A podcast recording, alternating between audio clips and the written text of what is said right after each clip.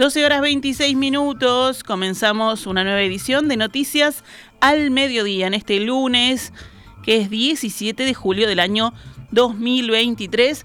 Tenemos un lindo mediodía, frío, pero lindo, aquí en Montevideo, 8 grados 3 décimas, hace frío.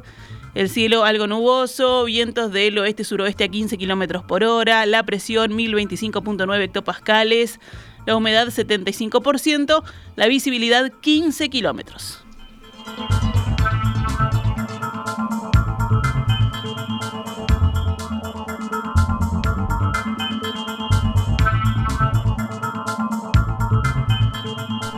El presidente de la República, Luis Lacalle Pou, está participando de la cumbre entre la Unión Europea y la Comunidad de Estados Latinoamericanos y Caribeños, la CELAC. Esta cumbre comenzó hoy y se extenderá por dos días. El encuentro enfrenta varias divergencias entre ambos bloques en temas como la guerra de Ucrania.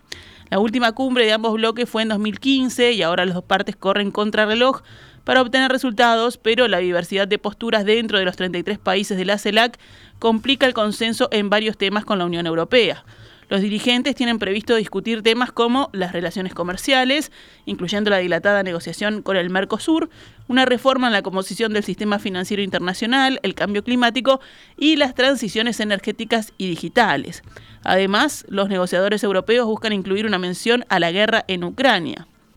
La presidenta de la Comisión Europea, Ursula von der Leyen, anunció hoy una inversión de 45 mil millones de euros en un plazo de varios años para las economías de Latinoamérica mediante el programa Global Gateway, un plan de la Unión Europea en respuesta a las masivas inversiones de China.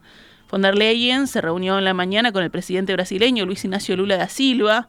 Allí Lula dijo que cumplirá con su aporte en la cuestión climática. Tenemos un compromiso de deforestación cero para 2030 en la Amazonía. Von der Leyen celebró el retorno de Brasil al escenario internacional. Estamos enfrentados al desafío generacional del cambio climático, por eso precisamos a nuestros amigos próximos que estén a nuestro lado en estos tiempos de incertidumbre, se expresó.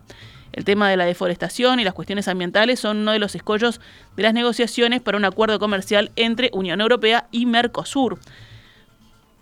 Los diplomáticos de ambos bloques han expresado que la reunión del lunes va a ser un foro de discusión. Un alto diplomático español dijo que será una cumbre política y no una cumbre de negociaciones.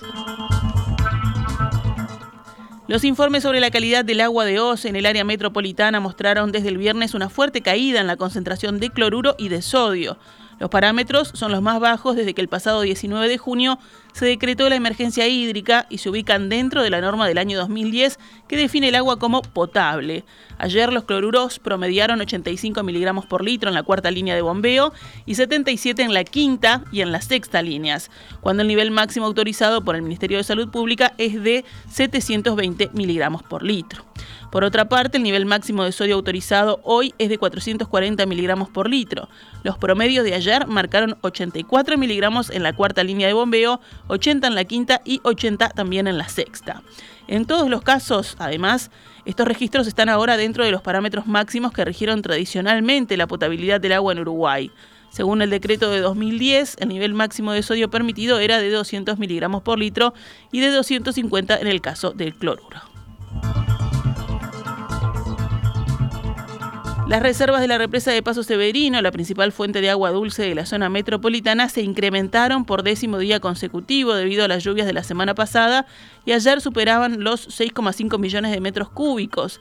Mientras tanto, el consumo diario en esta región del país se mantiene en unos 500.000 metros cúbicos por día.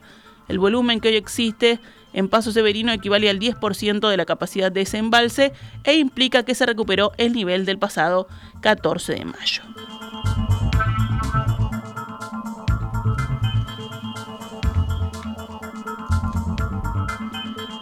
Cambiamos de tema. Cabildo Abierto cuestionó la estrategia de seguridad integral y preventiva presentada por el gobierno y rechazó nueve de las 16 propuestas incluidas en ese documento. La respuesta de los cabildantes fue enviada el viernes al Ministerio del Interior. Allí se cuestiona, entre otros, el programa focalizado en la prevención de homicidios, ya que el documento establece la contratación de una ONG con señales de direccionamiento en su elección y se basa en experiencias de otros países que no son totalmente extrapolables a Uruguay. Se señala que no se tienen en cuenta los factores de riesgo que enfrentan los policías y que no se menciona el respaldo legal de los mismos ni los protege de responsabilidades penales o civiles. Se rechaza a su vez la estrategia nacional de forma de reforma del sistema penitenciario tal y como fue planteada debido al exceso, dicen, de consultorías externas que se traducirían, en su opinión, en gastos y endeudamientos que son innecesarios. Entre otras cosas, recriminaron que no se haya incluido su propuesta para establecer la obligatoriedad del trabajo de las personas privadas de libertad.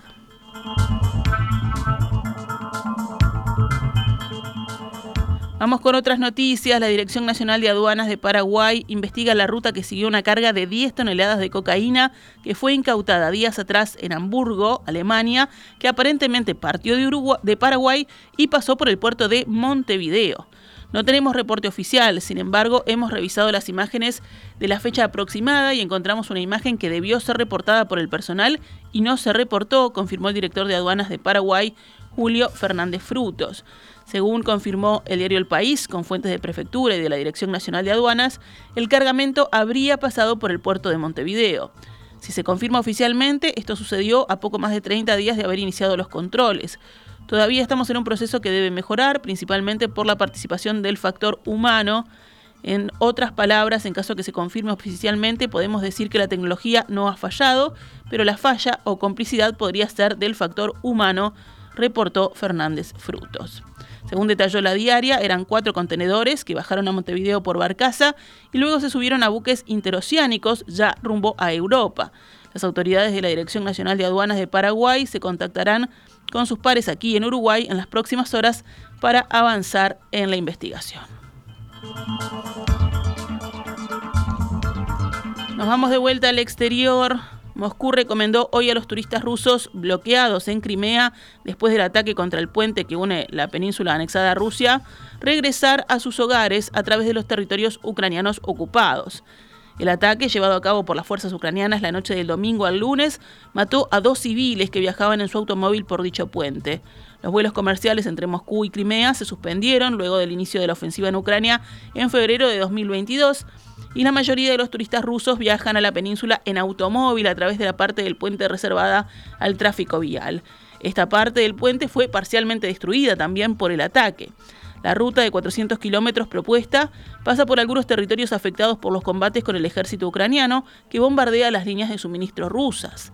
Las autoridades prorrusas de Crimea aconsejaron a los viajeros pasar lejos de los vehículos del ejército y de las columnas militares.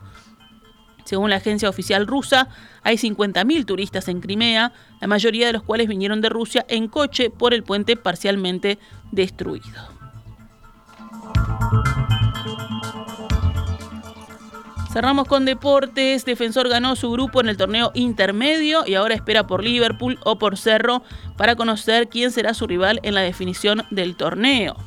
Los Violetas le ganaron el viernes 3 a 2 a Danubio, el clásico, y clasificaron anticipado a falta ya de una fecha. Su rival puede quedar definido hoy mismo en el partido que disputarán Deportivo Maldonado y Cerro en el Estadio Domingo Burgueño Miguel. Si los albicelestes empatan o pierden, Liverpool será finalista del intermedio. Si Cerro gana, llevará la definición al próximo fin de semana con dos puntos de ventaja para los negriazules. Los resultados de este fin de semana mantienen a Peñarol al tope de la tabla anual, pero ahora seguido por Defensor Sporting. La derrota de Nacional ante Fénix les permitió a los Violetas escalar al segundo lugar de la general. Peñarol tiene 41 puntos, Defensor 39, Nacional 37, Liverpool y Cerro Largo 33 puntos.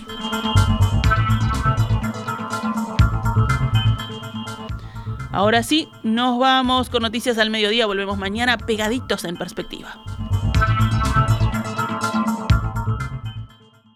Esta es Radio Mundo 1170 AM. ¡Viva la radio!